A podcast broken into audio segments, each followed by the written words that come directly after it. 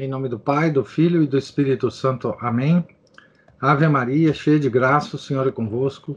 Bendita sois vós entre as mulheres, e bendito é o fruto do vosso ventre, Jesus. Santa Maria, Mãe de Deus, rogai por nós, pecadores, agora e na hora de nossa morte. Amém. São Felipe Neri, rogai por nós. Nossa Senhora de Fátima, rogai por nós. Em nome do Pai, do Filho e do Espírito Santo. Amém. Então, nós estamos no capítulo é, sobre a mulher, a igreja e a mulher. É o capítulo 9 do Iota 1. Nós estamos aqui na página 218, no item 96. A decadência dos costumes. Relacionado ao desvio acerca da natureza da mulher, é o desvio acerca dos atos da sexualidade. Para formar um reto juízo, convém advertir que em todo gênero da ação humana, mais especialmente nos costumes, ainda que a frequência maior ou menor dos atos seja importante, sem tal frequência não há costume, importa primeiramente como os atos são entendidos, isto é, o modo como a consciência pública os julga. Quanto à frequência, ninguém nega que o despudor seja hoje mais divulgado que no passado, quando os excessos eram fenômenos de grupos restritos e, coisa ainda mais importante, procurava-se escondê-los sem ousar ostentá-los. Hoje, o despudor está estampado em nossas cidades. Pode-se pode dizer que o pudor foi a característica geral dos séculos passados, enquanto o despudor é a do nosso. Basta percorrer os tratados de amor, os livros para a educação das mulheres, as disposições civis e canônicas e as praxeis confess confessariorum fontes primárias nesse campo. Né? Manual, é, as, essas praxes é, confessariorum é, a, o, são os, os, manuais para os confessores. Né? Então, basta é, recorrer a esses documentos né, para, diz, é, para disso ter certeza. Hoje, ao contrário, as intimidades perderam o antigo véu purpúreo do pudor e são propaladas, ostentadas e comunicadas nas capas das revistas, das quais o vulgo se alimenta. Os espetáculos, sobretudo o cinema, têm como tema de escolha as coisas do sexo, e a estética, que lhes dá um apoio teórico, chega a estabelecer que a prevaricação do limite moral é uma condição da arte. Isso antes da internet, né, gente? Ele está ele tá escrevendo esse livro na década de 80, né? não existia do século passado. Né? Daqui se segue uma progressão puramente mecânica do obsceno in infinitum, da simples fornicação ao adultério, do, do, do adultério à sodomia, da sodomia ao incesto, do incesto ao incesto sodomítico, à bestialidade, à coprofagia, etc. Também o fato estabelecido do coito público, que para ser encontrado na história é preciso remontar até os filósofos cínicos e que Santo Agostinho julgava impossível até por razões fisiológicas, é talvez a prova extrema da realidade da luxúria contemporânea. Isso se não for superado pelas mostras internacionais de objetos eróticos, como aquela famosa de Copenhagen, em 1969, e pela Mostra Internacional de Arte Pornográfica, inaugurada também em 1969, em Hamburgo, pelo ministro da Cultura. A igreja logo assumiu uma postura indulgente em relação à luxúria cinematográfica. Ao suprimir da imprensa católica a indicação dos espetáculos que deviam ser evitados, justificou essa supressão, sustentando que, abre aspas, a moral atual é distinta do moralismo grosseiro em que não poucas vezes se caiu no passado, fecha aspas. Premiou obras cinema, cinematográficas de estrepitosa impureza e apresentou a nova atitude indulgente como uma homenagem à maturidade do homem moderno. Essa maturidade do homem moderno é, ela é, ela é festejada, né, nos documentos do Concílio Vaticano II.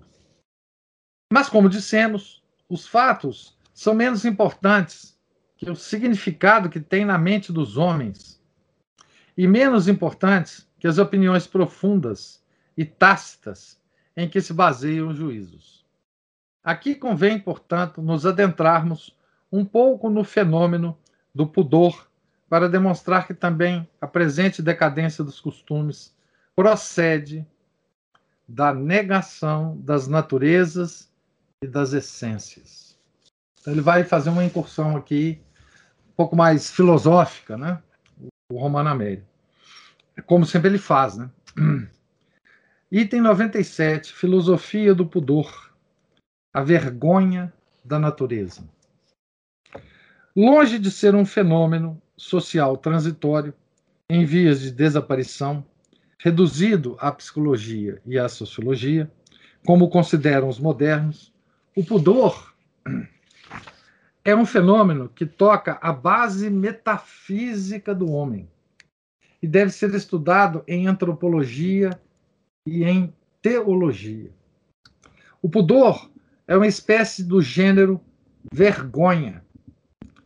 É a vergonha acerca das coisas do sexo. A vergonha é, em geral, o sentimento que acompanha a percepção de um defeito.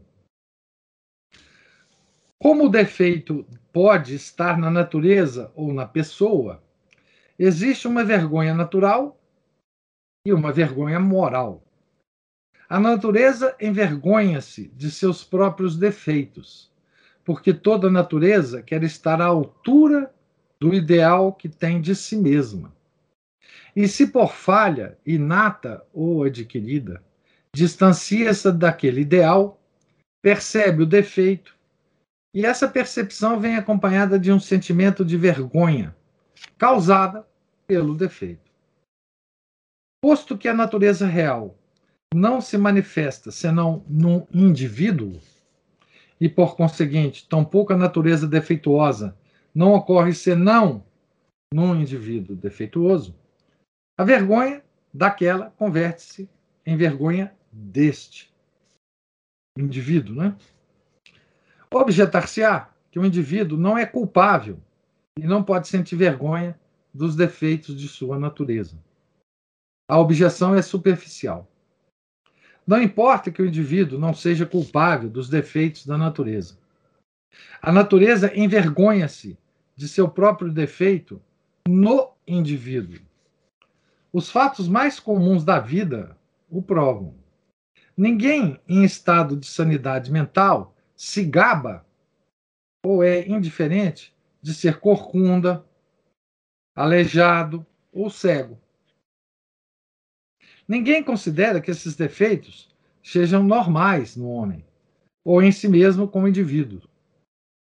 Não basta observar que o indivíduo tem esses defeitos sem culpa para negar que seja defeituoso e evitar a vergonha que a natureza padece por ele.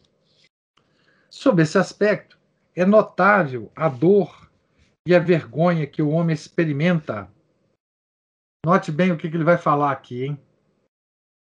Note bem o que ele vai falar aqui. Sob esse aspecto, é notável a dor e a vergonha que o homem experimenta por causa da sua própria mortalidade, que é o defeito radical da natureza humana. Esse sentimento, experimentado obscura ou claramente, vai da mortalidade à doença, à velhice, a todas as operações que indicam a mortalidade. De fato, os atos de nutrição, geração e egestão são feitos pelo homem entre, pare entre paredes e as escondidas. Grandes filósofos e poetas referiram-se a esse mistério. Epicuro, embora se aplicasse em apagar do homem o horror à morte, fala da indignação do homem por, a, por haver nascido mortal. Horácio, grande poeta, né? Sabe que o homem experimenta temor e cólera diante da morte, porque a sente como uma contradição com sua própria natureza. Mortis formidine et ira. Da morte, medo e ira. Gabriele D'Annunzio, que foi escritor, poeta, dramaturgo e, e jornalista italiano, abomina a vergonha da decrepitude e da morte, como o antigo Minermo. Minermo, poeta elegíaco grego do século VI, 7 a.C. Mas que vergonha é essa se o homem não é culpável? A vergonha é metafísica é desprezo pela destruição de um ser cuja estrutura originária rejeita a morte. É vergonha por um defeito que não é do indivíduo como tal, mas da natureza. O homem, de fato, não se envergonha nem se despreza por não ter asas. Não as ter não é para ele um defeito mas por ser imortal. A imortalidade, sim, é um defeito. A profundidade do fenômeno do pudor aparece também por sua involuntariedade. O homem ruboriza-se por sua própria falha.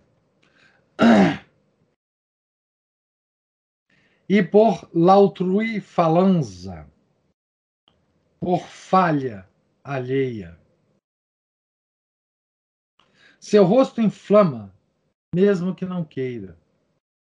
Não é a pessoa que se envergonha, mas a natureza da pessoa. Fronte enrugada e cara fechada são em todas as nações sinais de tristeza. Item 98. A vergonha da pessoa Reich. Olha, então, esse, esse item aqui, que eu acabei de ler, ele é de uma profundidade muito grande, tá certo? E ele, ele precisa ser meditado, né? Precisa ser relido e meditado por vocês, porque isso aqui está no cerne, né? Do, do, da queda do homem, né? Nós temos vergonha de, de sermos mortais, né? de morrermos.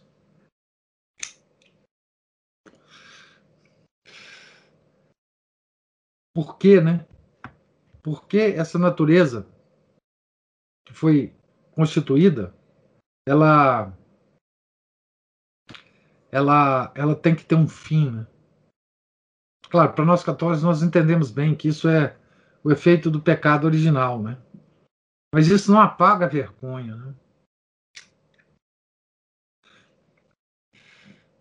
Essa vergonha metafísica, ela tem um, um toque da vergonha do pecado original, né? da vergonha de Adão e Eva. Né?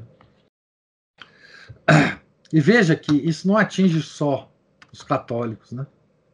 A verdade da queda do homem ela é aparente em tudo que, tudo que é lado que a gente é, olha, né?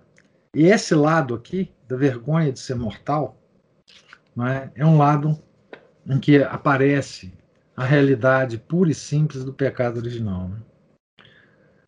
A vergonha da pessoa, Reich. Entretanto, mais profundo que o pudor da natureza é o pudor da pessoa que é a vergonha pelo defeito moral do qual a pessoa é causa. Sua forma moral já não é um mero sentimento, mas um ato livre pelo qual alguém reconhece e detesta um defeito voluntário, isto é, uma falha da qual é culpado. O fenômeno do pudor torna-se ainda mais profundo se contemplado teologicamente. A libido é a desobediência mais ampla que se manifesta no homem carente de harmonia por causa da desobediência original. Foi certamente um exagero, ou melhor, um erro grave, popular e não das pessoas instruídas. Fazer do pecado carnal pecado essencial.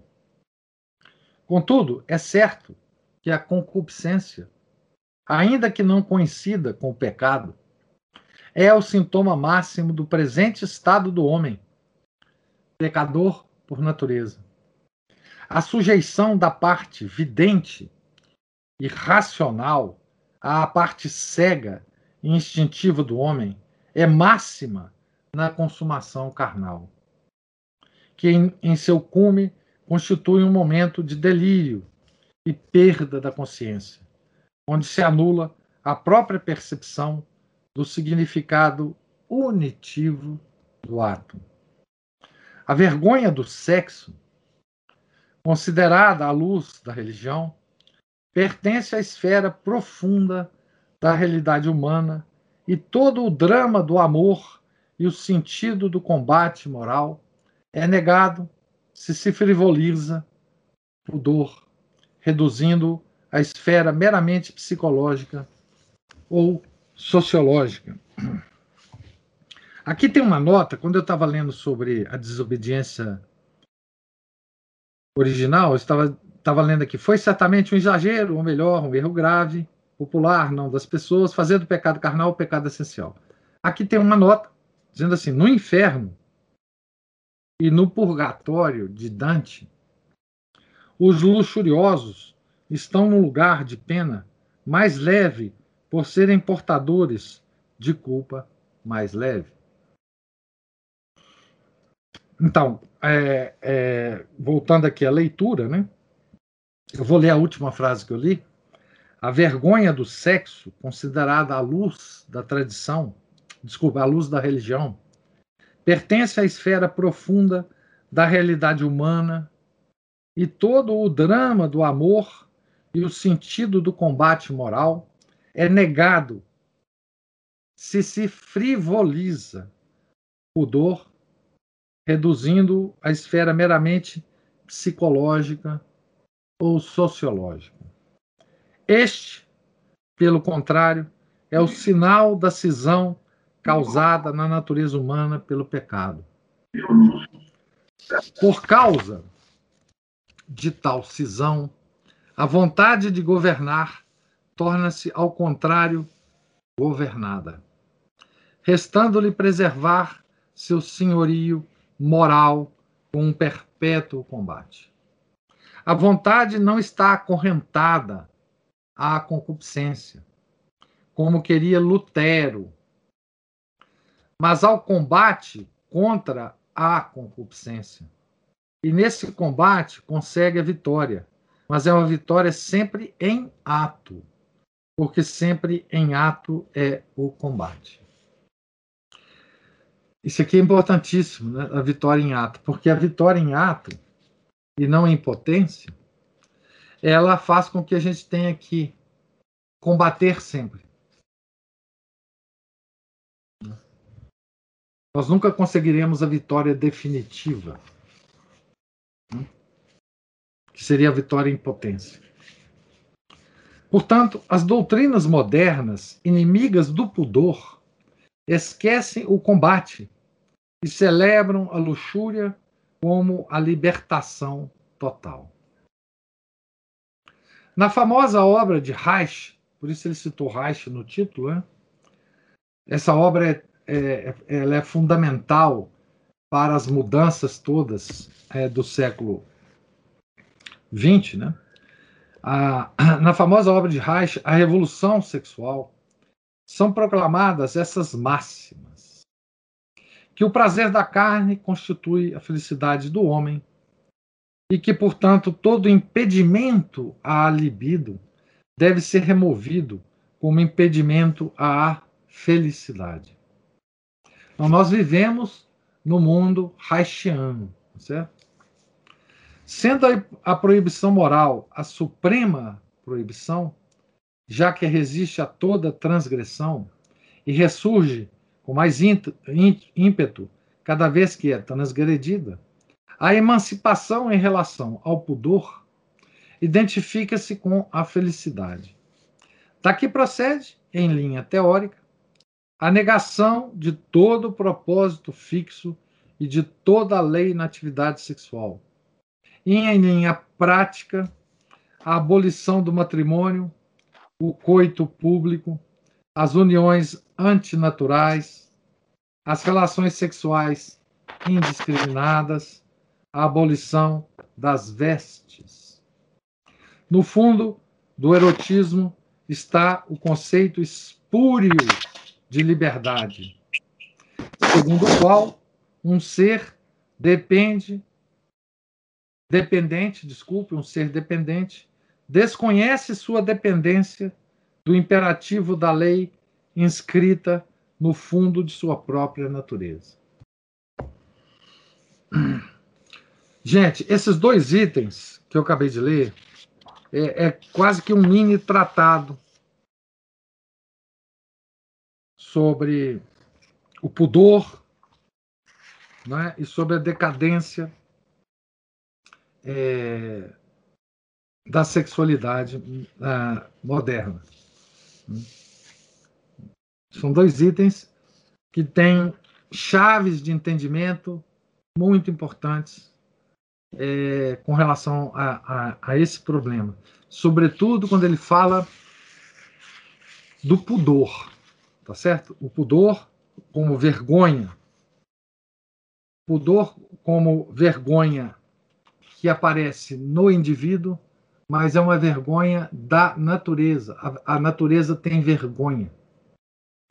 E essa vergonha aparece no indivíduo, porque é lá que tem a natureza, né? natureza humana. Né? Então, é importantíssimo esses itens é, 96, 97 e 98.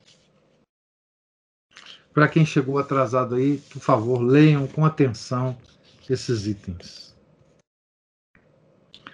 Então ele faz isso tudo porque o, o interesse dele é comentar, enfim, como a igreja reagiu a isso. Né?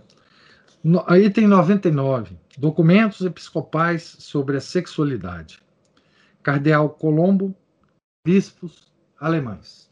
Vocês vejam que os bispos alemães, gente, está sendo, tá sendo motivo da nossa discussão aqui no, no IOTA ONU há muito tempo, né?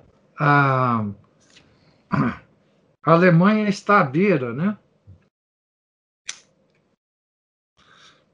Agora, agora mesmo, né, neste instante, a, a, os bispos alemães estão à beira de um cisma, né? Não sei o que vai dar na, na questão da Igreja da Alemanha, mas está muito próxima de um, de um de se separar da Igreja, né? Muitos documentos episcopais sobre a sexualidade não têm qualquer profundidade religiosa o despudor é condenado não em virtude da prevaricação moral que aquela implica, mas meramente como desarranjo da mecânica vital e como impedimento ao desenvolvimento da personalidade. Então, aqui tem aquele, aquela dimensão né, é, psicológica que ele fala. O pudor não pode ser tratado na dimensão psicológica e sociológica, né? Não aparecem razões teológicas. não se estabelece qualquer nexo com o pecado original. Não se considera a cisão entre o homem e a lei moral. Não se adotam nem sequer os termos castidade e pudor. O cardeal Giovanni Colombo, arcebispo de Milão, no sermão de Pentecostes de 1971, acabamos de passar, né?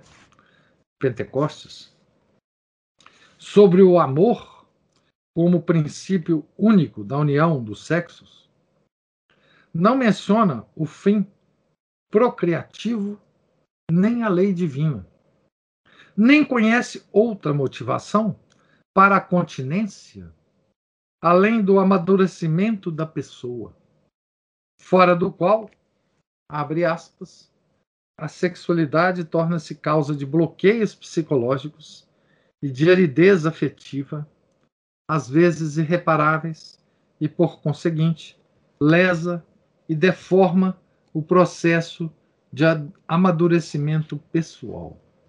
Fecha Aqui, vocês vejam a, a superficialidade né, dessa ideia. É, do, do, do bispo aqui, né? Giovanni Colombo, cardeal né, de Milão. Também a carta pastoral dos bispos da Alemanha. Aqui tem a referência ao Observatório Romano, 18 de julho de 1973. Parte de uma antropologia que não é católica. Porque afirma que, abre aspas, a sexualidade informa toda a nossa vida. E pelo fato de corpo e alma serem uma unidade, nossa sexualidade determina também sua sensibilidade e fantasia, nosso pensamento e nossas decisões. Fecha aspas.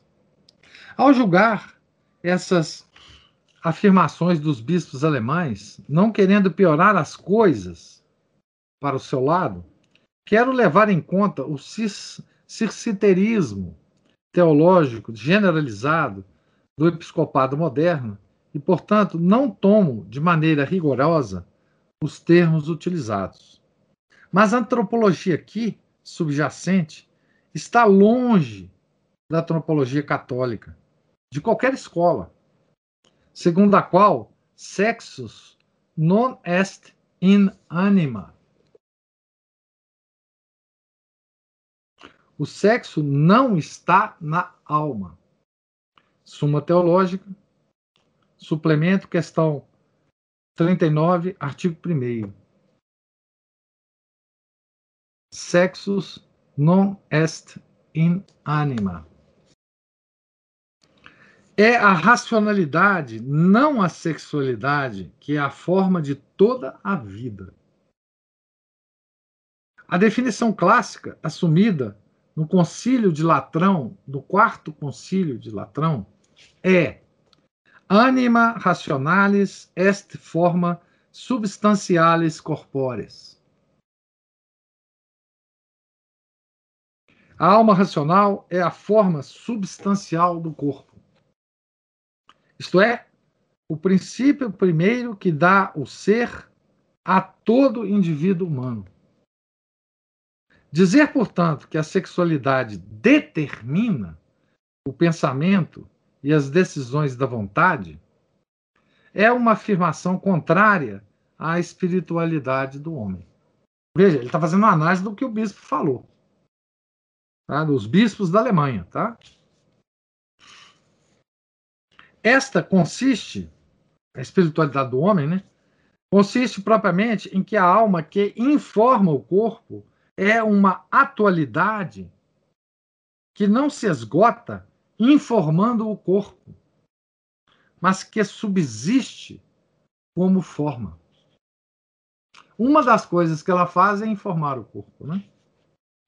É dessa faculdade transcendente da matéria que vem a aptidão para o universal, e com ela a escolha livre, que alcança a universalidade do bem e não se restringe aos termos do particular. A sexualidade determina a decisão. A decisão, se a sexualidade determina a decisão, a decisão não pode ser livre. Aqui tem uma nota dizendo assim: a esse respeito, se poderia dizer que a faculdade sensitiva, a faculdade nutritiva e a faculdade respiratória informam toda a vida. Não a informam, mas a integram com vários graus axiológicos, entre os quais o que caracteriza o homem é o racional. Então, é... o que, que ele está o que, que ele tá comentando aqui, gente, é aquela afirmação dos bispos da Alemanha, né? Então, qual que é a afirmação? Abre aspas. A sexualidade informa toda a nossa vida.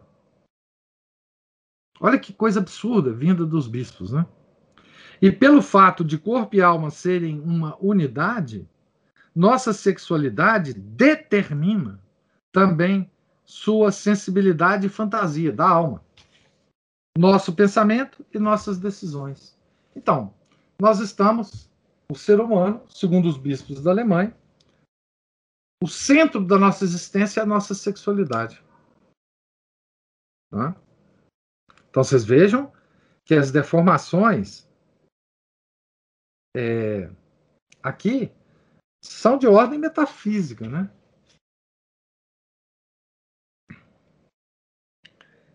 Posteriormente, noutra passagem do documento, invertem-se a ética e a ascética do pudor. Ao se condenar as relações pré-matrimoniais, abandona-se a cautela, tão pregada no passado, sobre as ocasiões próximas de pecado e defende-se a familiaridade entre os sexos, como se pôr-se em tentação fosse sintoma de maturidade moral. Então vamos ver o que, que os bispos falam. Né? Abre aspas. Ainda que subsista o perigo de que os encontros desemboquem em relações sexuais, e conduzam a um vínculo prematuro, não é justo rejeitar ou tentar evitar esse passo necessário ao no amadurecimento da capacidade de amor dos homens. Fecha aspas. Então, não é errado, segundo os bispos é, da Alemanha, você se colocar numa ocasião próxima do pecado. Porque isso vai aumentar a sua o seu amadurecimento. Palavra bonita, né? Amadurecimento da capacidade de amor dos homens. Então, a, voltando ao, Romano Amério, né? Aqui são implicitamente eludidos dois princípios da moral da igreja. O primeiro é teológico. A natureza, havendo perdido a integridade por causa do pecado original e, por conseguinte, havendo a parte mais elevada do homem perdido seu senhorio. Qual é a parte mais elevada do homem? Os atributos mais elevados da alma. Né? Inteligência e vontade. Esses dois atributos perderam o senhorio do homem. A debilidade ante as solicitações sexuais é a própria condição do homem. Nós somos débeis. Né? O segundo, então, são duas aqui, né? São dois princípios eludidos nessa afirmação, né? O segundo, o segundo ponto é propriamente moral. Aproximar-se do pecado sem nele cair não significa, é claro, ter caído nesse pecado. E a esse respeito, não é culpável. Mas é pecado pela soberba e presunção de não cair implícitos na conduta de quem se arroga uma força moral capaz de contrapor todo impulso contrário à lei. A máxima salus mea em fuga. Minha salvação está na fuga. Salus mea em fuga. Que presidia a ascética católica, parece aqui esquecida e posposta a ideia da maturidade pessoal e da educação para o amor. Então, essa ideia aqui é central. Quando você se coloca numa ocasião próxima de pecado e não comete o pecado, ótimo. Você não cometeu o pecado do qual você esteve, esteve próximo. Mas você cometeu o pecado da soberba. Porque você se colocou próximo ao pecado, tá certo? Arrogando-se o poder de não cair nele. Né? Tá certo? Então, salus mea em fuga. Uma boa coisa de se lembrar essa máxima. Né? Salus mea em fuga. Nós temos a obrigação de fugir é, das ocasiões próximas do pecado. O que é completamente desconhecido nessa, ou invertido, ou, ou, ou pervertido né, nessa, nessa afirmação aqui dos bispos da Alemanha. Né? Tá certo? Então, com isso, é, com essa análise profunda aqui, o Romano Amério termina esse capítulo 9 sobre a mulher e a igreja. Né? É...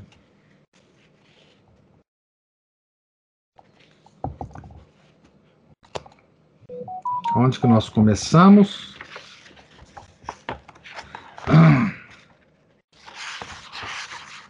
É sim, nós começamos lá na, no item 85, né? A página 195. Esse, não. Não. Esse capítulo foi na página 203, a Igreja e a Mulher. Capítulo 9. Então, agora nós começamos o capítulo 10. Somatolatria e penitência. A somatolatria moderna e a igreja. Se a sexualidade é considerada frequentemente a própria forma da pessoa humana. Como nós acabamos de ver, né, que os bispos consideram, né, os bispos da Alemanha, muito mais geral é o favorecimento do culto da corporeidade, convertido pela civilização contemporânea numa parte significativa da vida do homem. Sei bem que o culto do vigor e da beleza da pessoa foi um dos vínculos que uniram a antiguidade, na antiguidade, as cidades helênicas, nas an anfictionias, e que teve nos festivais nacionais suas mais elevadas celebrações. Anfictionias tem uma nota explicando, né, do tradutor, inclusive. As anfictionias foram ligadas originalmente, foram ligas originalmente religiosas que reuniam representantes de vários povos da Península Grega. Mas esses festivais envolviam toda a estirpe da cultura grega. Poetas, historiadores e dramaturgos não eram menos coroados que jogadores ou atletas de corrida. Não há, ao contrário, nenhum píndaro entre os campeões contemporâneos. O que hoje chamamos de atitude esportiva era uma fração, importante sim, mas uma fração dos valores que celebravam naqueles jogos, nos Jogos Olímpicos. Né? Mesmo sabendo disso, não posso ignorar que o apreço por esses valores desapareceria tão logo se separavam do composto em que estavam integrados e, é que, a, que a profissão exclusiva do esporte era depreciada pelos filósofos e objeto de zombaria na comédia. Sêneca fala com desprezo dos atletas quorum corporea in sagina, animi in massi et veternus sunt, cujos corpos estão robustos e as almas na magreza e na preguiça. Sêneca, né? Epiteto sentencia abiecti animi et esse studio corporis immorari é, o, é próprio da alma abjeta demorar-se no cuidado do corpo. São, são, são filósofos pagãos. Né? Pércio caçoa da juventude muscular. E Plutarco, em sua Questiones Romane, atribui à ginástica a decadência da Grécia. Na tradição da pedagogia católica, o cuidado com o corpo fazia parte, parte das virtudes de exercício e de jovialidade, confundindo-se sobre o aspecto médico com a higiene. Na difundíssima obra Manuale dell'Educazione Umana, publicada em Milão em 1834, e escrita pelo padre Antônio Fontana, diretor-geral de instrução pública do Reino Lombardo Vêneto. Essa indistinção é ainda perceptível. Um de seus quatro volumes é dedicado à educação física, mas sob esse título trata-se das questões do alimento, do sono, da limpeza, e apenas um capítulo, Degli esercizi della persona, trata da educação física no sentido moderno. A distinção das disciplinas, a elevação do exercício corporal a uma forma particular da atividade humana, e, enfim, sua celebração e glorificação, são um fenômeno do último é, meio século. Ele está em 84, então, é, do, do mil, 1920, 1930 para cá, né?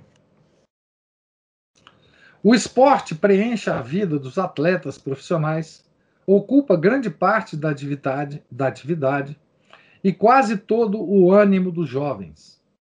Invade a mentalidade de multidões para as quais não é exercício, mas espetáculo e objeto de paixões inflamadas de, de competição e rivalidade. Jornais dedicam habitualmente um terço de seu espaço ao esporte. Criaram um estilo de metáforas engrandecedoras para descrever as, as competições. Exaltam as proezas e os heróis com as formas da epopeia. Confundem a vitória numa partida com a conquista da perfeição da pessoa. Quando, em 1971, dois pugilistas enfrentaram-se pelo título mundial com arrebatamentos de bestialidade que chegaram a, aos insultos pessoais.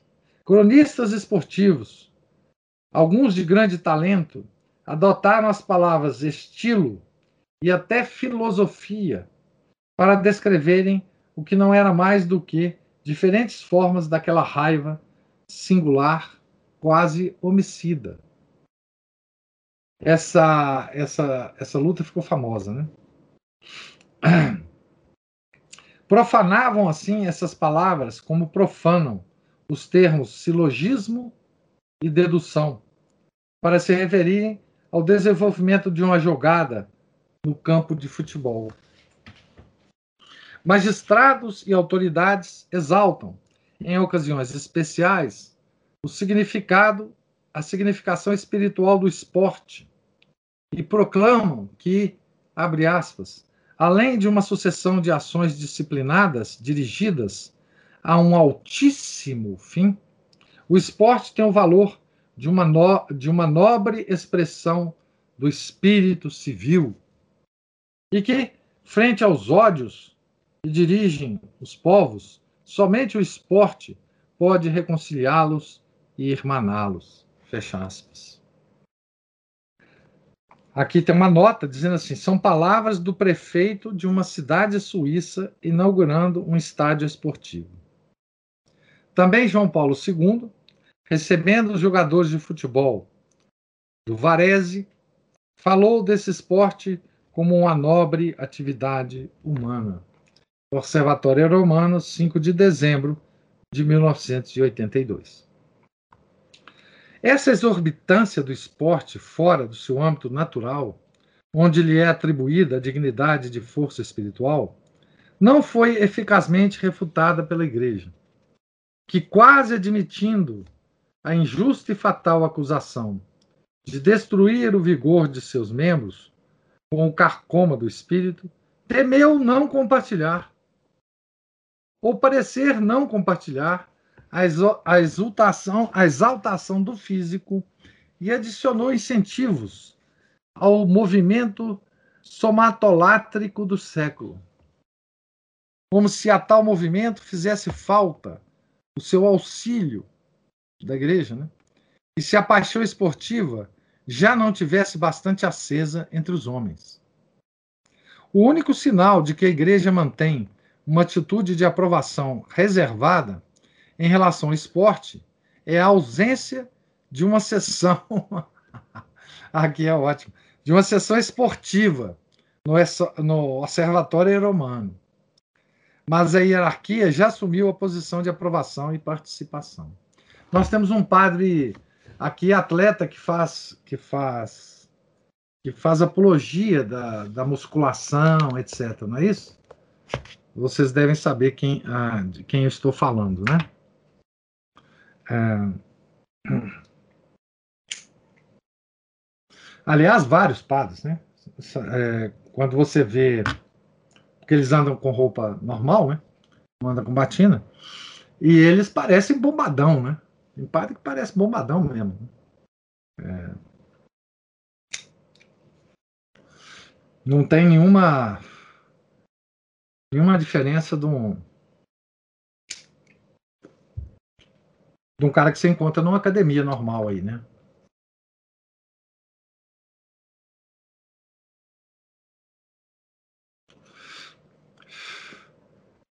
Aline pergunta assim: Professor, existe algum nível de competição que seja boa?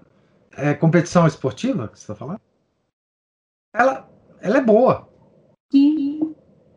Ah, ela é boa em si. Ah, enfim, uh, quando você vê as crianças, você vê que elas são muito competitivas, né? Principalmente os homens, né? É, mas não é disso que nós estamos falando aqui, né? Tá certo?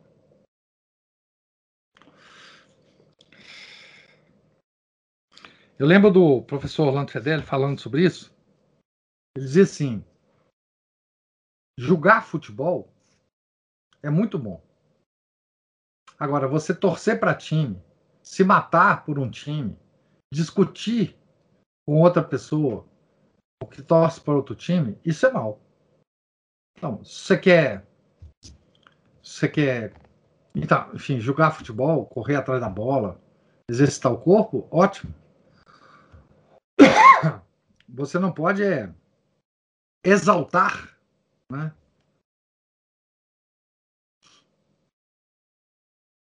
a, a competição não leva você querer melhorar seu corpo? Leva. Leva.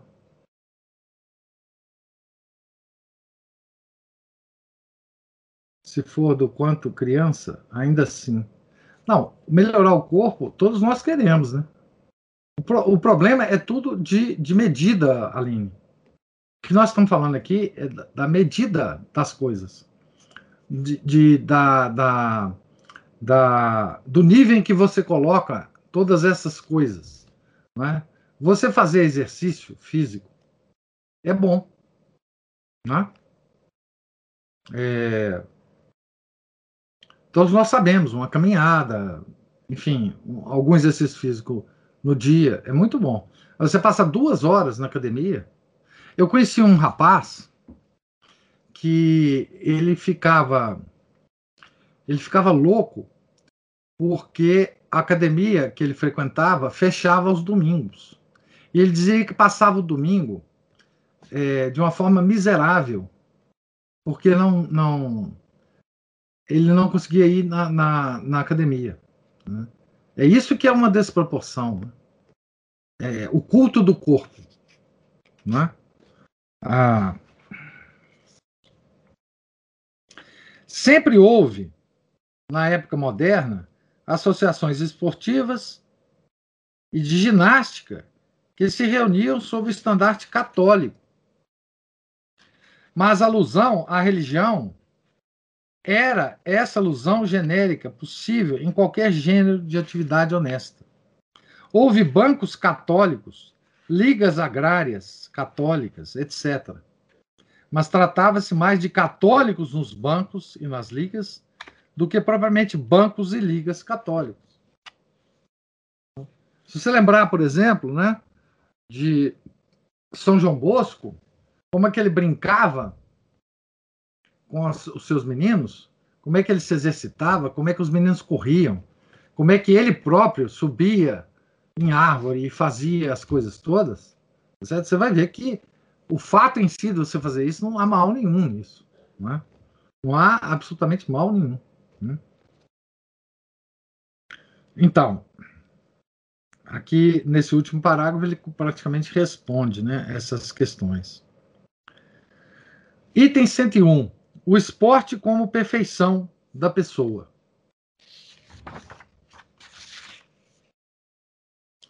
Os dois principais motivos alegados pela Igreja para conceder, conceder o batismo ao culto do corpo são: primeiro, que a excelência física almejada nos exercícios esportivos é uma condição do equilíbrio e da perfeição da pessoa.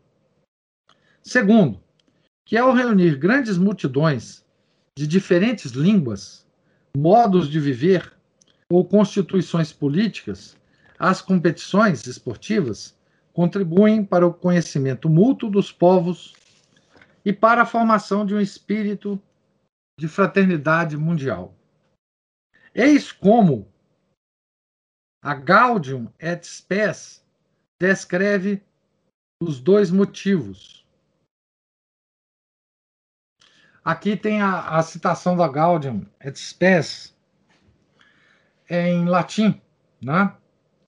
Manifestaciones sportive ad animi equilibrium nec non ad fraternitas relationes inter homines omnium conditionum nationum vel diversas diverse stirpes estatuendas adiumentum prebente.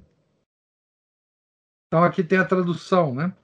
Manifestações desportivas que contribuem para manter o equilíbrio psíquico, mesmo na comunidade, e para estabelecer relações fraternas entre os homens de todas as condições e nações ou de raças diversas.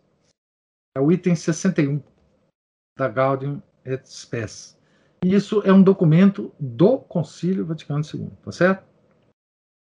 Esses dois motivos foram expostos, refutados e corrigidos no importante discurso de Pio XII, em 8 de novembro de 1952, no Congresso Científico Nacional do Esporte. As atividades do. Então, em 52, o, o Pio XII já estava, digamos assim, refutando né, essa coisa que vai aparecer na Gaudium et Spes. As atividades do homem qualificam-se por seu fim próximo. O esporte não pertence à esfera religiosa.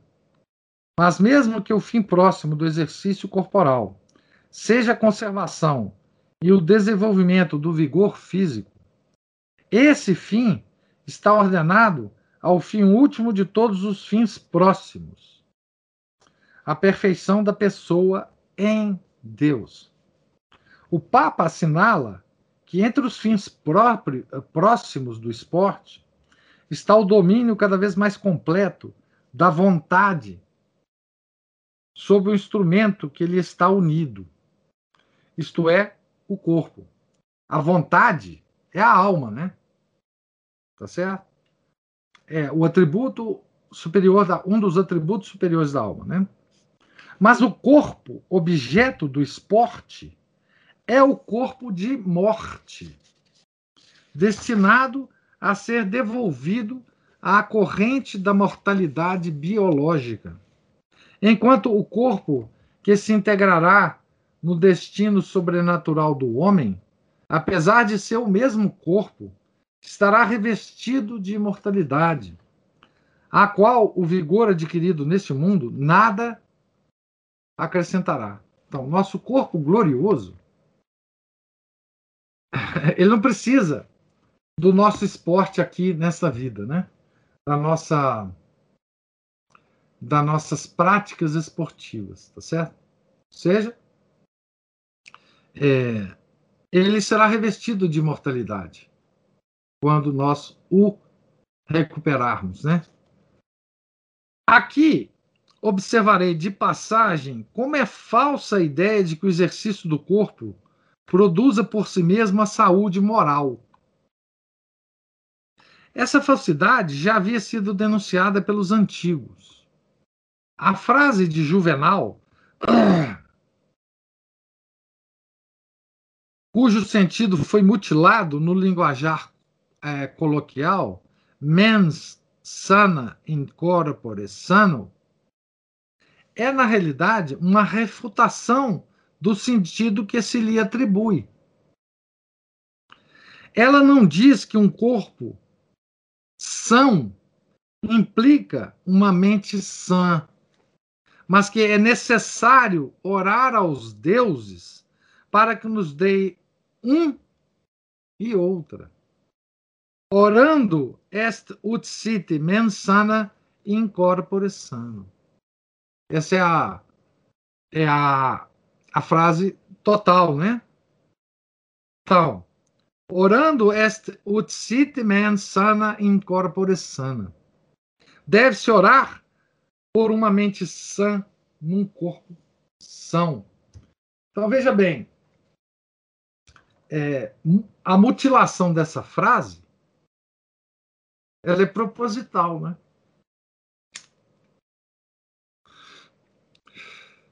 Tá certo? Mutilação de frases são muito efic eficientes, né? Para se difundir mentiras, né? Tá certo? Ou para se criar mentiras nessas frases mutiladas. Então, esse mensana incorpore sano, ele, ele, é, ele é precedido do orando est ut sit, mensana incorpore sano. O esporte está sujeito à lei ascética que exige que o homem inteiro esteja ordenado pela razão. O uso intensivo do, do vigor físico não pode ser o fim do esporte. Emancipando-se da austeridade, isto é, do domínio do espírito sobre o corpo, o esporte desenfreia os instintos, seja com a força violenta, seja com a sedução da sensualidade.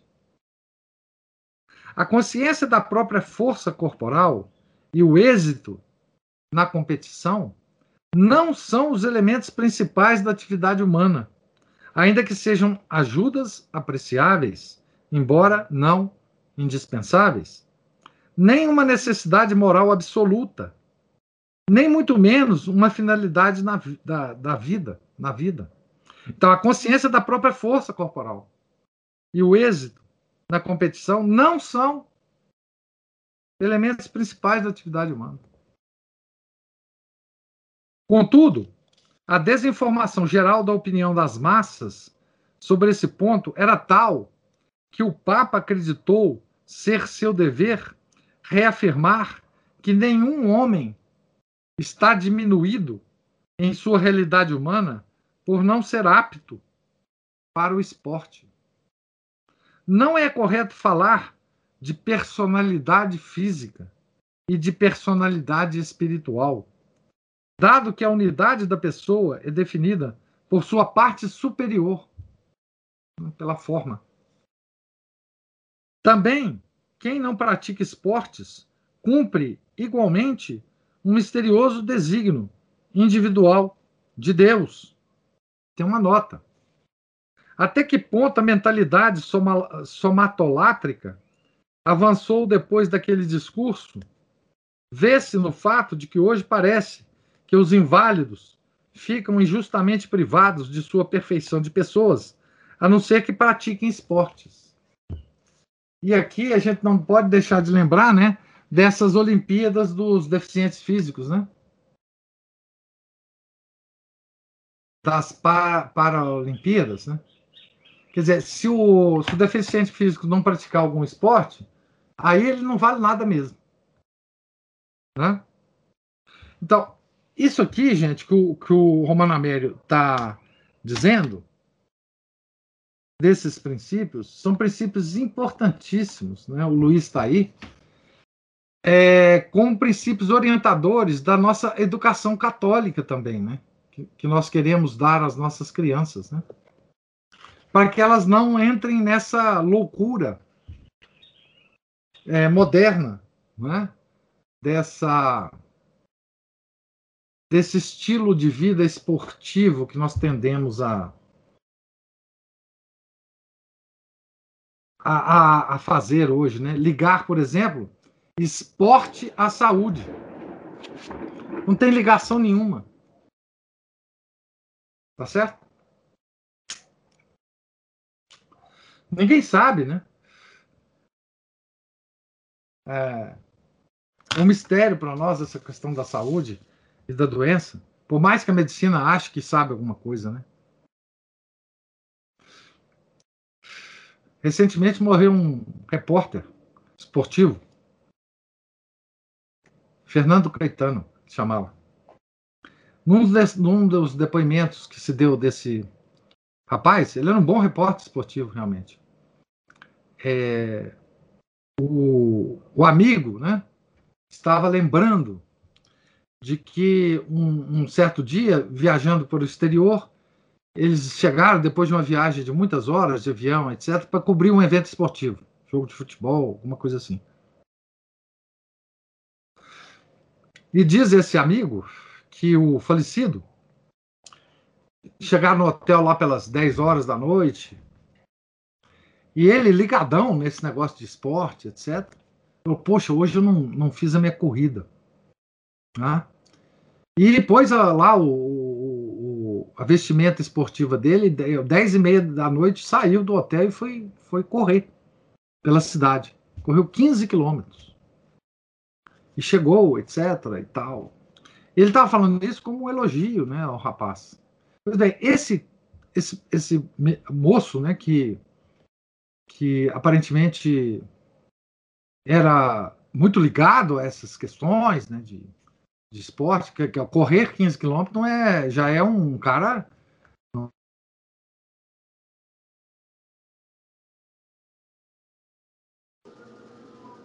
Morreu com 50 anos esse rapaz de infarto. Fulminante. Há umas três semanas, quatro semanas. Quer dizer, é, obviamente era isso que ele queria evitar na vida dele, né?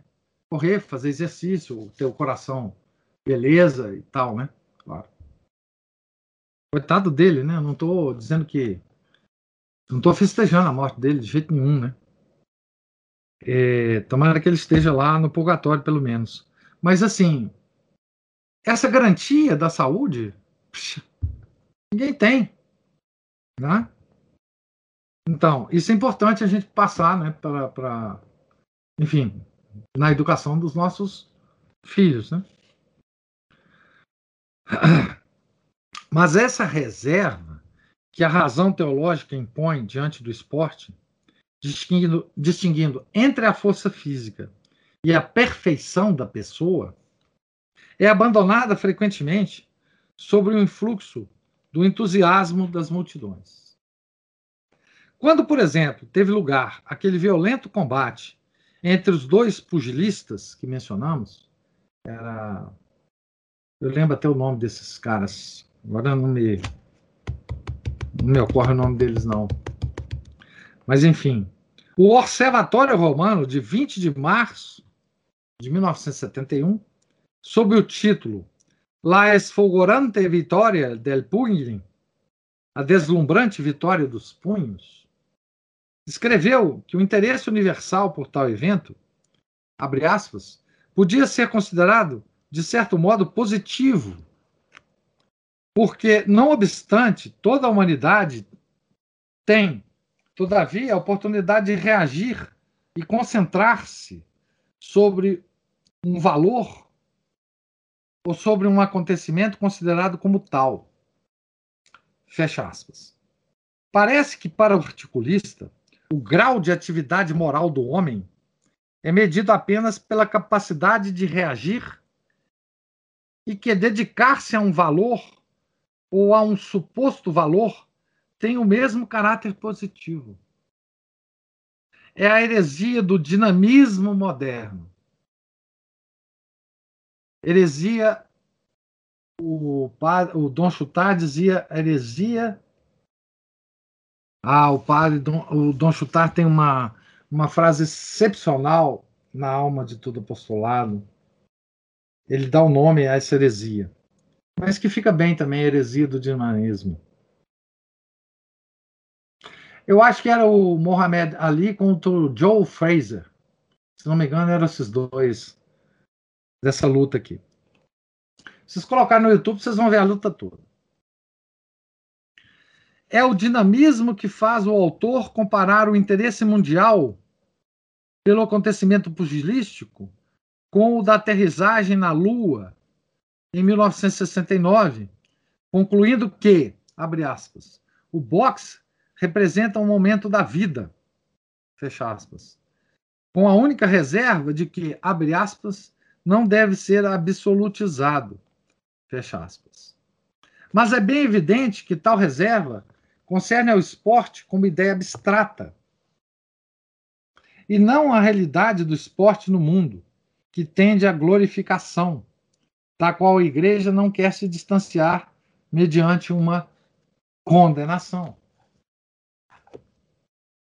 A igreja não condenou nada, né? Mas, enfim, também não condenou essa glorificação do esporte. Né? Ah, nós temos hoje, né, como eu disse, padres bombados, né? Com é, alguns aqui no Brasil. Eu vou ler a última, esse próximo item, depois a gente passa para a discussão. Item 102. O esporte como incentivo à fraternidade. Não menos falaz é o segundo motivo da somatolatria moderna, segundo o qual o esporte favorece não apenas o domínio do espírito sobre o corpo, mas também as virtudes de lealdade e respeito entre os homens, e, por conseguinte, contribui para a concórdia entre as nações. Não negarei que o exercício esportivo na forma competitiva, suponha uma disciplina de obediência às regras da competição e que tais regras são geralmente observadas. De fato, essa ordem prescrita à ação na competição é uma condição de sua própria existência, como de qualquer ação para a qual concorram vários indivíduos. Se os competidores não a observassem, a atividade esportiva seria impossível.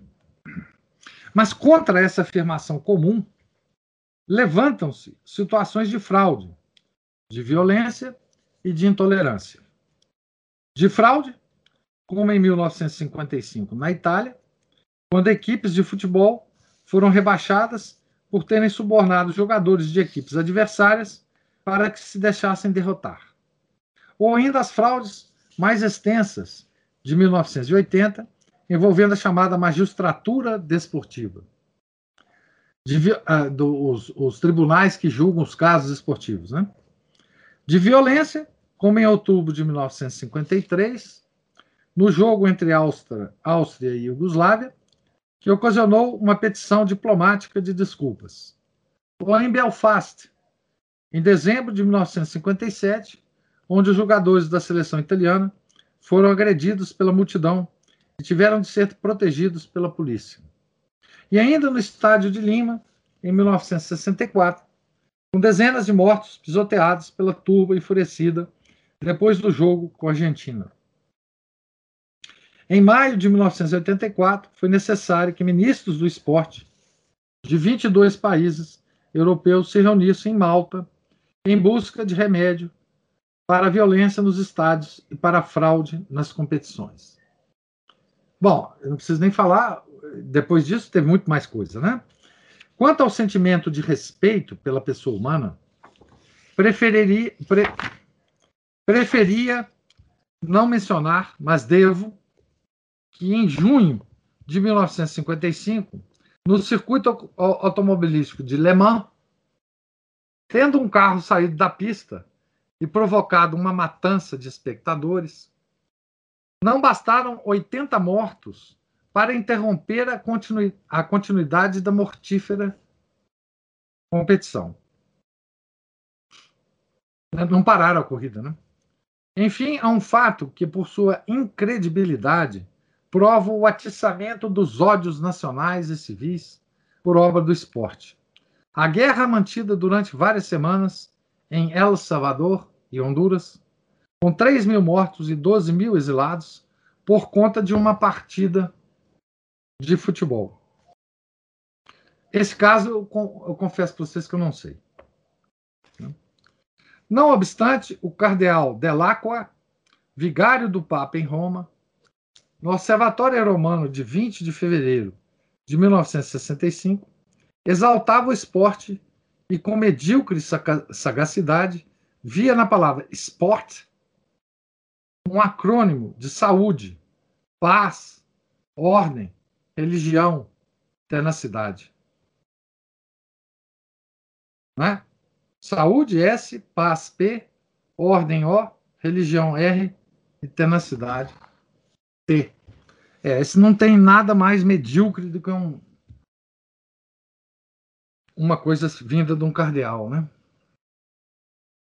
O documento mais relevante de apoio da Igreja ao espírito de somatolatria do século é o discurso de Paulo VI nas vigésimas Olimpíadas de Munique, tragicamente contradito depois pelos eventos atrozes que elutaram aqueles jogos.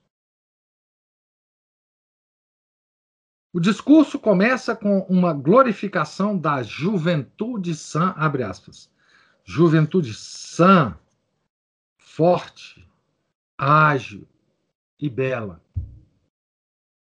Renascida da antiga forma do humanismo clássico, insuperável pela elegância e pela energia. Juventude embriagada do próprio jogo, no desfrute de uma atividade que é um fim em si mesmo. Livre das mesquinhas e severas leis utilitárias do trabalho cotidiano, leal e alegre nas mais diversas competições que pretendem produzir, não ofender a amizade. Fechado. Estudo da, da, do discurso do Papa, né?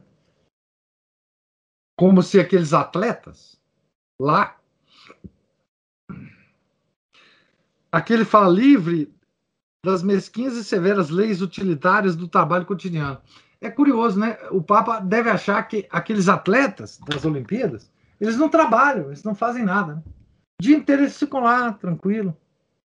Não treinam, não fazem nada. Né?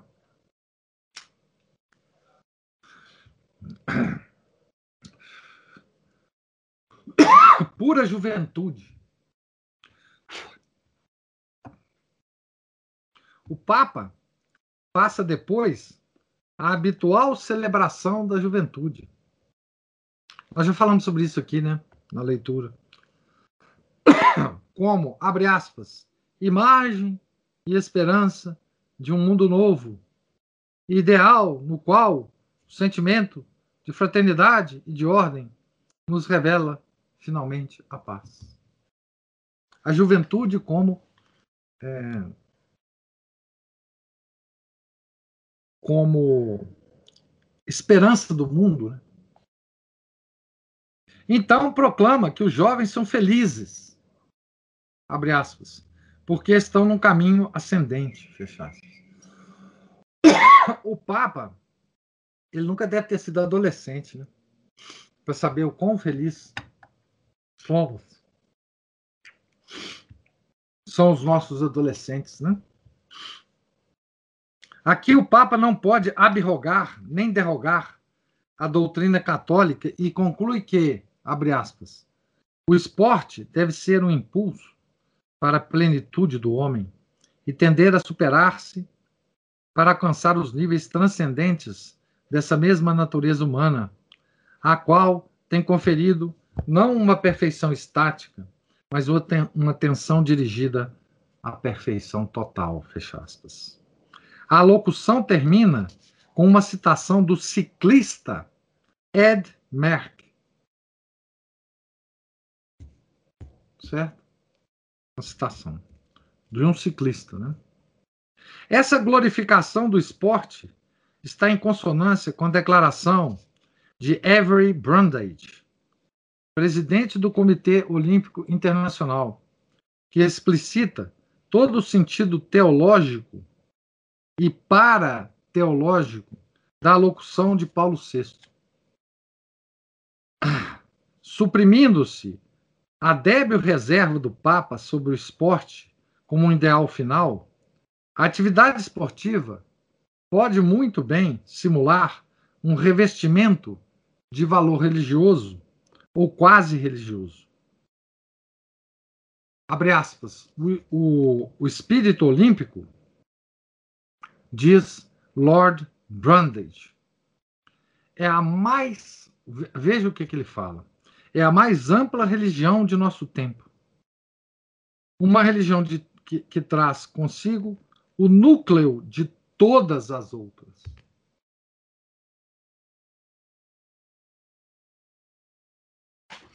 Isso foi publicado no Observatório Romano, tá? De 27 de junho julho de 1972. Analisando-se a locação papal, descobre-se que nenhum das quatro qualidades, nenhuma das quatro qualidades com que o Papa adorna a juventude, e menos que todas, a beleza, exprime um valor moral, isto é, uma virtude.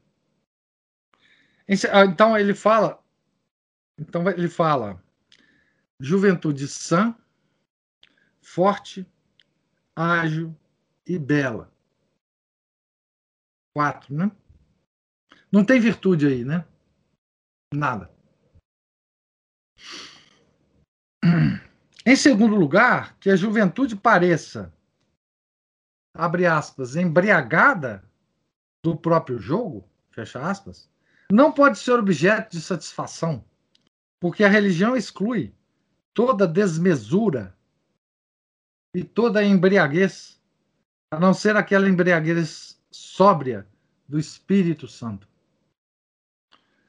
O rebaixamento do trabalho, considerado acorrentado às leis utilitárias, parece esquecer que este é uma atividade essencialmente moral, na qual se explicitam muitas virtudes. Tampouco cabe na concepção católica, que não concebe nenhuma atividade do homem que seja um fim em si mesma. Considerar o esporte como um fim em si mesmo, quando nem mesmo o homem é Nem é admissível identificar a felicidade dos jovens com o estar num caminho ascendente ou ver o progresso no esporte como um progresso humano, sendo no máximo, segundo a distinção de Santo Tomás, um progresso do homem. Também não é possível que o esporte se supere e alcance níveis transcendentes, já que não pode sair de sua própria essência e não se encontra na linha de desenvolvimento espiritual do homem. Enfim, é absolutamente verdadeira a proposição final, segundo a qual o esporte não é tudo na vida, nem constitui uma religião. Mas com essa negação, já não é possível reconhecer no esporte nenhuma peculiaridade moral. Todas as atividades da vida, enquanto capazes, por obra da vontade, de colaborar com o alcance de uma finalidade moral, são, como o esporte, um degrau para a perfeição. Mas não por si mesmas, senão por obra da vontade moral. Deve-se cuidar para não se confundir as essências e não tomar o esporte como uma forma de espiritualidade. O Observatório Romano, de 1 de janeiro de 1972, não teve esse cuidado e diz, abre aspas, o esporte beneficia-se. Gente, olha essa frase. O esporte beneficia-se do mistério pascal e converte-se em instrumento de elevação. Fecha aspas. Como não há na revelação absolutamente nenhuma referência possível a uma atividade esportiva de Cristo, tenta-se ao menos, com uma operação confusa e cicerterizante, introduzir o esporte no mistério Pascal. Então, está aí o término aqui da leitura, tá certo? Nós lemos parte de um capítulo e parte de outro, né? Parte do capítulo sobre a, mulher, né? E a igreja, e aqui a somatolatria e penitência, tá certo? Estamos agora na página 231, no item 103. Eu pergunto agora aos senhores se há alguma observação sobre a leitura de hoje, ou pergunta.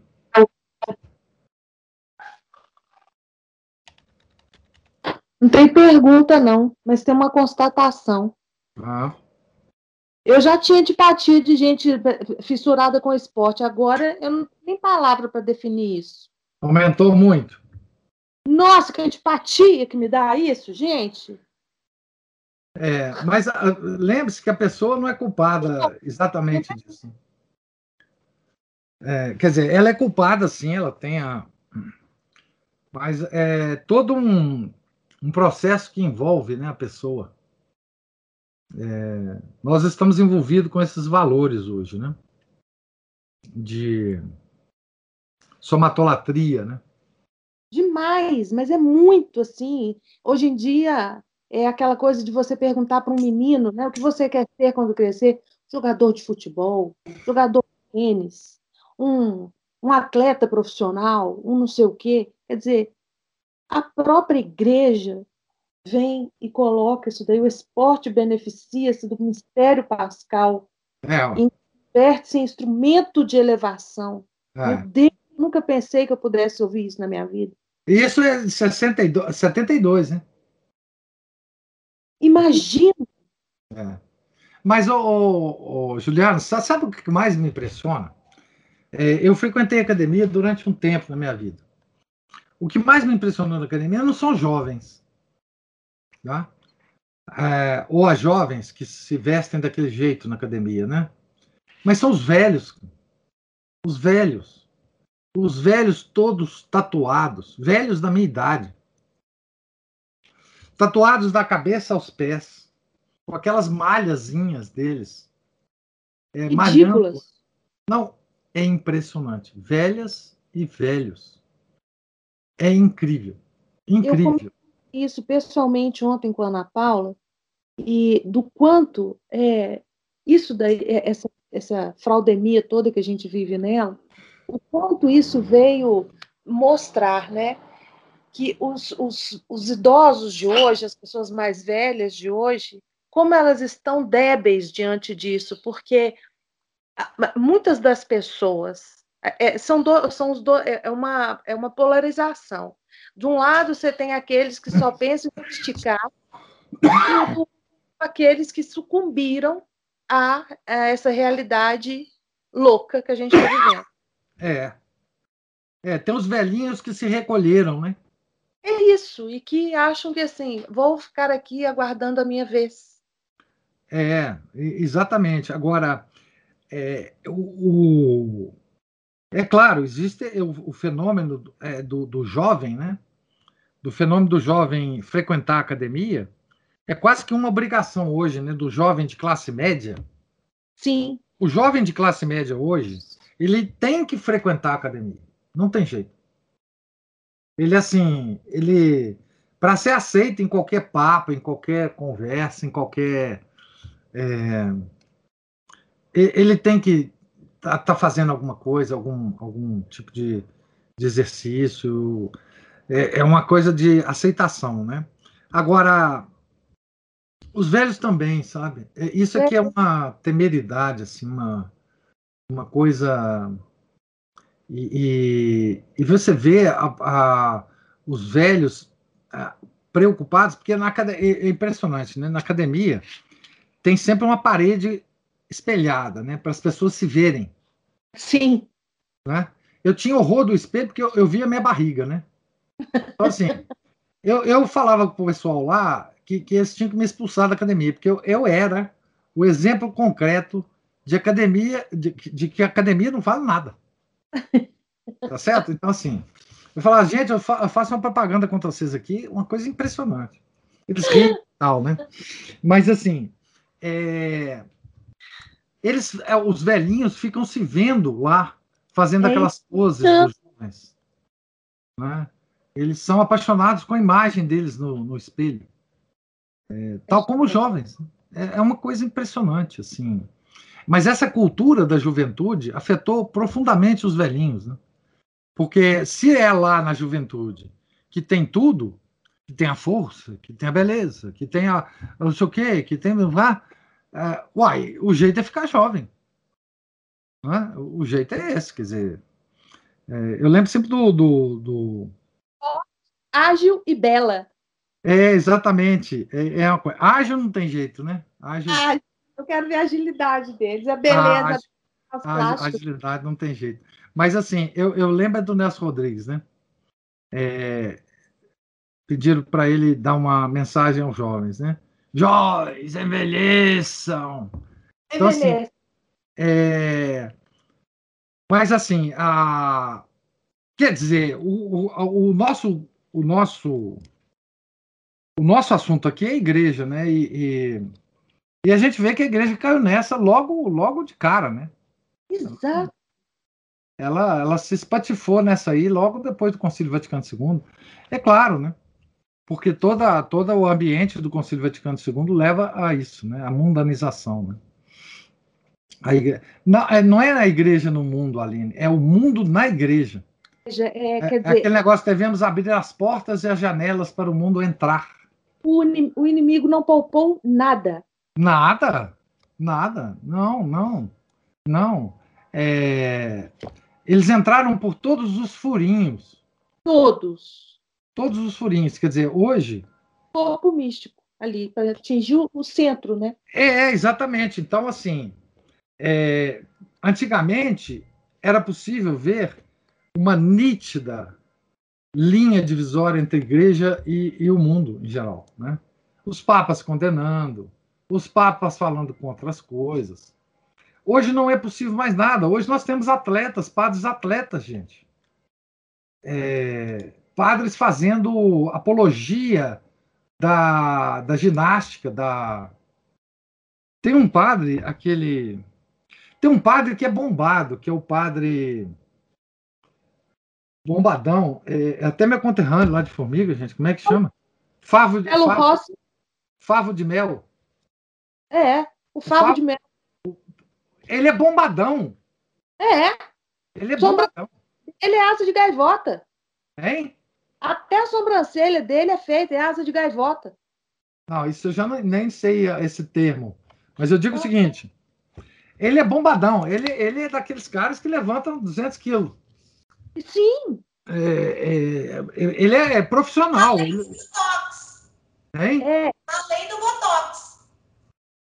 Assim, bo, bo, aí vocês é que entendem. Essa parte aí eu não sei muito bem, não. A sobrancelha dele, a testa dele não enruga, não, é? Ah, bom, aí, isso, aí, tá vendo? Essas observações eu já não tenho. Esse O olhar eu não tenho. Ele vai ao limite, vai ao extremo. Ele não é só bombado, ele, ele não é, é, assim, aquele, até outro aquele padre sertanejo, eu não sei como é que as calças dele não arrebentam no meio do, do- dos trem que ele fala, de tão apertada que é. É igual o, ao Dória? É pior. Pior ainda. O Marcelo Rossi, né? Ele faz apologia da, da academia, né? Sim, porque ele, eh, antes de se converter, ele era professor de educação física, ele era, como é que chama? Alterofilista. Pois é. Agora, a gente tem um termo de comparação para esses padres de hoje, Ah, que é o São João Bosco. O São João Bosco era um cara sensacional esportivo. Ele tinha uma agilidade, ele subia em pau de sebo. Não sei se vocês sabem disso. São João Bosco subia em pau de sebo. E ele jogava bola com os meninos, né, professor? Mas Claro, claro. Claro que ele jogava lá de batina. Nós já jogamos. Ah, quer dizer, nós. Os meninos aqui já jogaram é, bola com padre de batina, ué. Mas assim, é, é- é outra coisa. É outra coisa. Por que, que o padre de São João Bosco fazia isso? Para converter os meninos, Pra converter os meninos, né? tá certo? Ele sabia que tinha uma habilidade física é, superior. Não era normal a, atividade, a habilidade física dele. Desde criança ele era assim. Então, assim, ele usava de tudo para a maior glória de Deus.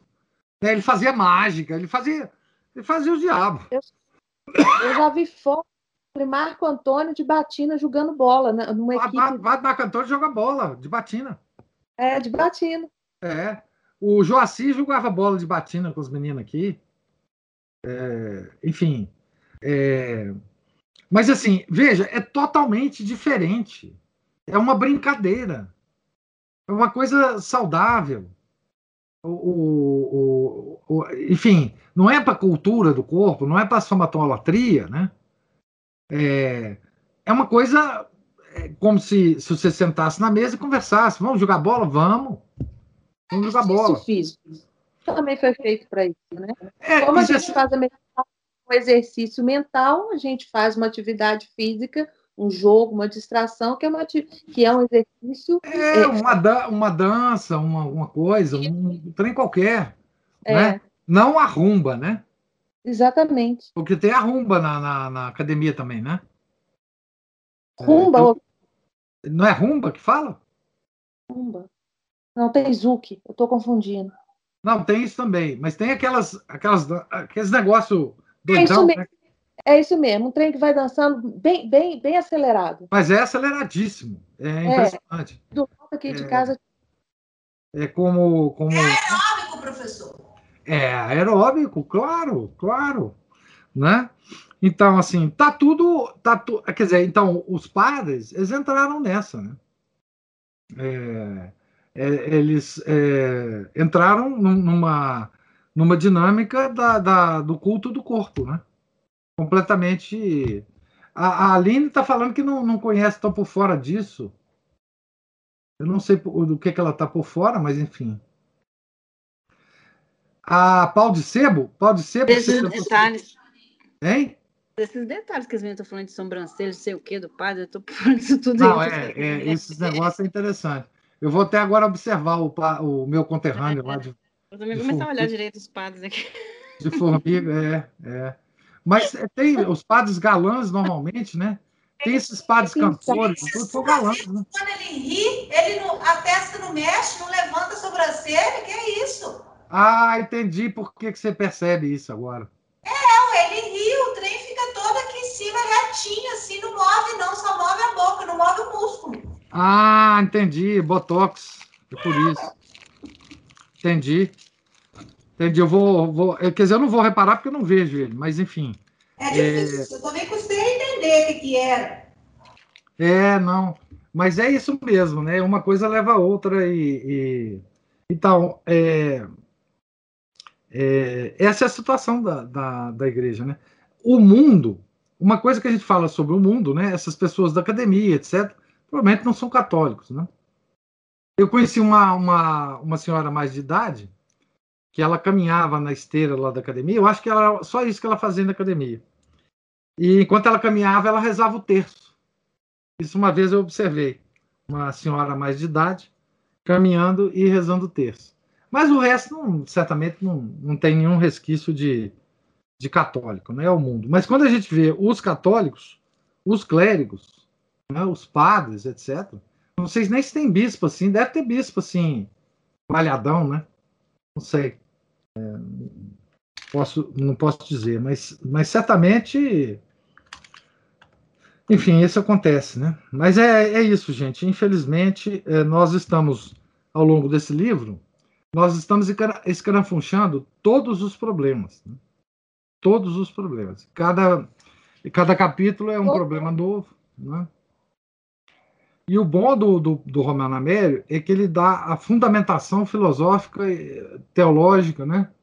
metafísica dos fenômenos, para a gente entender melhor o que está acontecendo. Né? E tudo, vocês veem, tudo, todos esses problemas têm uma raiz comum, que é o Concílio Vaticano II. Tudo, tudo. Tem a mesma raiz. Exatamente. Sabe uma coisa aqui, professor, que eu tô. É, é, é, a conclusão que o senhor está chegando aí é essa, né? Que se a gente não tivesse lendo esse livro aqui, por exemplo, com todas essas explicações e esses embasamentos teológicos, a gente jamais imaginaria, é, é, chegaria a essa profundidade.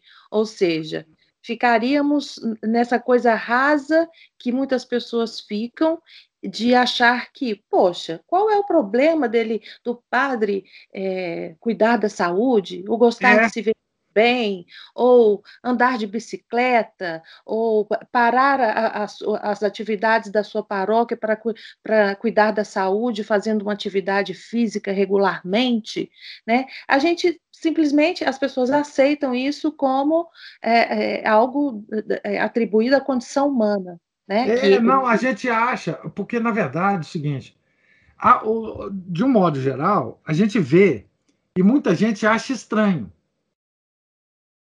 mas não tem argumentos contra. Esse é, é o nosso problema. E aqui nós vamos encontrar os argumentos contrários, né? teológicos e, e filosóficos. Porque uma coisa é você achar estranho.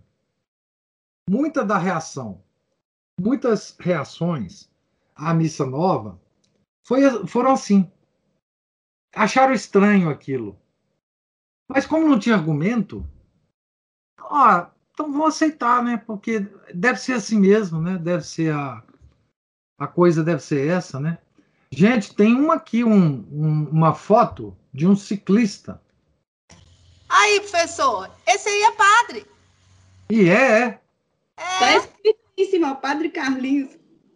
Olha aí em cima da foto. Padre Carlinhos. Sensacional, hein? Olha só que, que fitness. Ele, ele, ele, tá, ele tá nos trinques mesmo aqui, hein? Tá vendo? Tem é. mais fotinha aí, hein? Passa pro lado aí pra gente ver, Aline. Tem mais? Não, tem não. Tem? Tem sim, é só passar aqui do lado. É a Aline que tem que passar. Ah, não, é porque a tela. Ah, é porque é print, aqui é. é print da tela do celular. Ai, ó, com os amiguinhos sarados também, ó. Gente, que coisa. Tá vendo? É o, o tal Padre Carlinhos, então? É, esse padre Carlinhos aí, né? é- é- é- ele é, é- Da nossa época, né, cara? é, ele é daqui da comunidade, aqui do bairro. CV2 puro, puro, aprimorado, turbinado. Ele é da RCC, não? Ah, deve ser, né? É. É a tristeza que a gente vive, pelo amor de Deus.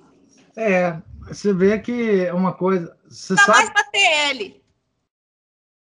esse aqui é ele também? É verdade, ele tá mais pra TL. A Camila Tá mais pra TL do que pra RCC. tá mais Sei. Deixa eu falar uma coisa para vocês. O padre, vocês não são do tempo do padre Iris? São? Eles Não celebraram- conheço. Ah, não, a Juliana é do... não é não. Eu Não. não. Eu não sou do tempo, mas ele eu conheci pessoalmente. Ele fez, inclusive, a missa de corpo presente da tia. Pois é, ele celebrava para nós a missa tridentina. Sim. Ele é um padre diocesano muito bem Ele é do relacionado. Tribunal Eclesiástico agora. Ele é do Tribunal Eclesiástico, isso. E Padre Iris fez missa de corpo presente de quem? Juliana. Nova Genezinha. Ah, não sei quem é, não. Pois é, o padre Iris é um padre assim, bonzinho. É, e ele ele gostava muito da missa em latim por, por questões, não sei, talvez sentimentais dele, eu não sei se ele aprendeu algum momento e ficou assim. E, é, era curioso porque ele declamava a missa. Ele, ele ficava empolgado. Ele ficava empolgado com a missa. Então ele declamava a missa, assim, e tal. E, mas é um, padre modernista, né? Digamos assim. Da diocese aqui e tal. É, até gosto muito dele. Mas ele chegava para celebrar a missa de bicicleta, de tênis, de bicicleta. Ele era corredor também. Assim, corria, fazia maratona, sei lá o quê, mais ou menos isso. É, eu não acho que ele se expõe assim, de- do jeito que esses eh, se expõem. Eu não sei nem se ele tem eh, rede social nem nada. Mas eu sei que ele chegava para. Hein? Tem? Horrível. Se você, se você acompanhar a rede dele, você fica doido. Já, já falei com ele um dia assim: você não tem certeza que o senhor é padre? Aí Padre Íris? O Padre Íris? Ah, não, do outro que você tá falando. Ah, pensei que era do Íris. Não, do Íris não. Não, pois é, o padre, não, o Padre Íris, eu acho que ele não tem rede social, assim, nem nada, não. Mas você está falando do Padre Carlinhos, você, você fica conversando com ele, Juliana? Antigamente, né? Aline? É. Xingando ele? não, nunca xinguei, não. Perguntei se, se aquilo era normal sendo padre. Ah, Eu já deletei ele da minha vida. Falei, nem, já sei o que é padre. ai, ai, eu não sei onde vocês encontram tanto essas carinhas. Juliana pôs uma carinha aqui, ótimo. Eu não sei onde vocês encontram tanta carinha assim, meu Deus do céu.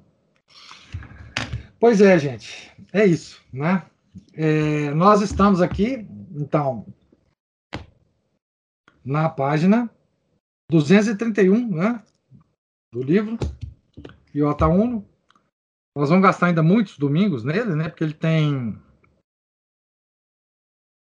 sei lá, 700 páginas quase aqui. Então nós vamos percorrer todo o calvário aqui da igreja. é, pelo outro dia, ontem o Samuel colocou um, um texto lá da, da fraternidade sobre o, o, o, o Papa, né? Sobre o conselho lá que ele criou, né? É, com várias citações do Iota Uno, né? Então a gente vai passar por todas essas esses Eu tive uma ideia, ah, pode deixar. É, os crentes usam, os protestantes andam com a Bíblia debaixo do braço, né? uhum. Agora nós vamos andar com o Iota Uno debaixo do braço. pelo- assim, só um minuto, vou consultar e vou te dar a explicação exata. É, o, é, claro que vocês sabem, né? O, o Dom Lefebvre, enquanto vivo, né? Ele quase que exigia, né? Os, os seminaristas de, de, de estudarem esse livro, né? É, enfim, é, é do capelão da, da ONU, exatamente. É, então, assim, a, a, importância desse livro é muito grande, porque ela, esse livro não partiu de, de do movimento tradicionalista, né? Na verdade, ele, ele partiu de um grande estudioso da igreja, né? Sem, sem muitos laços com o tradicionalismo. E, e foi um, um livro, assim, é um livro aterrador, né? aterrador. Nós vamos é, percorrê-lo todo, né, comentá-lo, vocês vão ver que a compreensão que vocês vão ter da crise da igreja é completamente outra depois desse livro. E eu, depois desse livro, eu não falo mais em nenhum dos nossos encontros, em nenhuma das minhas palestras sobre crise da igreja. É a última, é minha última fala sobre crise da igreja é a leitura e comentário desse livro, porque depois acabou. Eu não tem mais nada que falar, não tem mais nada que acrescentar. Nem modernismo e liberalismo? Modernismo e liberalismo eu, eu, eu, parece que é o tema que, que todo mundo quer que eu fale, né? Não, modernismo e liberalismo, sim, os antecedentes da crise, mas a história contemporânea da igreja, eu não falo mais, porque não tem mais. Depois, de, depois desse livro, a gente perde a vontade de falar sobre isso enquanto. Porque assim, tá tudo aqui. Não tem mais nada que falar. Depois dessa, o senhor pode falar sobre Chesterton, tá? Chesterton. Grande Chesterton. Estão querendo beatificá-lo, né? Eu Tem sou... uns três que eu já ouvi o senhor falar disso. Quem é que está querendo? Você contra... viu, professor, o livro que eles vão lançar agora dele? Não na live, é. Não na live. Vi? Eu recebo também os, os e-mails do. Ah, desculpa então, hein? Não, pô, pô, oh, Camila, pelo amor de Deus. Mas é, eu sou completamente contra esse trem, né? Dessa beatificação do Chesterton, enfim. Isso é coisa de modernista. E eu acho que o primeiro a ser contra, se ele já estiver lá no céu, ele vai ele vai mexer os pauzinhos dele para esse negócio não dar certo, né? Enfim, isso é um absurdo. Isso é uma completa confusão do que, que é santidade, né? Ele, é, ele seria o primeiro a, a chamar a atenção desse pessoal, mas enfim. São os idólatras de Chesterton, né? Chesterton tem uma, uh, tem uma, tem uma idolatria no mundo sobre Chesterton. É... Aqui no Brasil também, né? É... Mas enfim, deixa para lá, né? Eu não tenho controle sobre isso. Eu sou um admirador profundo de Chesterton, tá? Mas, mas acho que essa, esse movimento aí é de, de uma falta de noção, uma coisa impressionante, né? É, mas enfim. Mas Chesterton, eu, é, Chesterton me dá prazer de falar, realmente. Então, depois do Iota 1, não vai ter mais crise da igreja. Eu, eu, eu prometo para vocês. Né? Porque, assim, não dá mais. Aí eu vou passar. Todo mundo que quiser discutir comigo, eu pego o link do Spotify de todas as aulas e passo para o cara. Então, pronto, não quero mais falar. Porque, assim, e o resto, gente, o resto que nós estamos vivendo é só consequência disso, tá? Esse, essa coisa que nós estamos vivendo hoje é consequência disso, tá? Então, assim. Por exemplo, se o Papa vier a, a proibir a missa tridentina, né? É, é tudo consequência disso. Quer dizer, é, enfim, é, ele está muito próximo de proibir, né? ele vai ter que ele vai ter que acabar com, com aquele descastério né, da Eclésia Dei, que ele já está já tá movimentando os pauzinhos para acabar, pelas novas nomeações que ele fez agora, semana passada. Né, ele, ele nomeou o cara lá para o culto divino, né, que era que era o cardeal Sarra. Né, o cardeal Sarra aposentou e ou foi aposentado e e agora o, o que eu acho que eles vão fazer é acabar com a, com a Ecclesia Day e passar os institutos Ecclesia Day diretamente para o culto divino. Né? Que agora já não está mais o Cardeal Sarra. E esses institutos vão ser é, proibidos de, de, de, de celebrar a missa antiga ou muito dificultados de celebrar a missa antiga e enfim uh, e vai ser isso que vai acontecer né o, a administração apostólica vai sofrer né o, o Instituto Bom Pastor vai sofrer o, o a Cristo Rei vai sofrer a, a Fraternidade de São Pedro vai sofrer né do qual o Padre Almeida é membro é, enfim é assim que eu acho que eles vão. É, é, tem sempre um emoji para as péssimas notícias, sim. Então, assim, vocês podem esperar mais ou menos isso nos próximos anos. Não sei se ele vai fazer de imediato ou se ele vai, ele vai, enfim, ter uma estratégia de, de, de demorar um pouquinho, de, de, de enfim, né? mas que vem por aí, é, vocês podem ter certeza que virá. Né? Pois bem, é, tenham todos um santo final de domingo, uma santa semana. E no próximo domingo nós nos encontraremos aqui. Depois tem dois domingos que vão ser agitados nesse junho, mas eu aviso é, com antecedência para vocês. É o dia, o domingo dia 19, né? E um domingo antes, para mim também vai ser complicado. Mas então, Santa Semana, fiquem com Deus. Deus lhes pague aí a paciência e a presença. Em nome do Pai, do Filho e do Espírito Santo. Amém. Ave Maria, cheia de graça, o Senhor é convosco. Bendita sois vós entre as mulheres, e bendito é o fruto do vosso ventre, Jesus.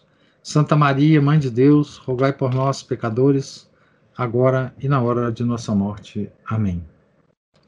São Felipe Neri, rogai por nós.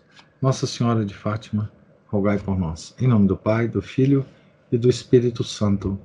Amém.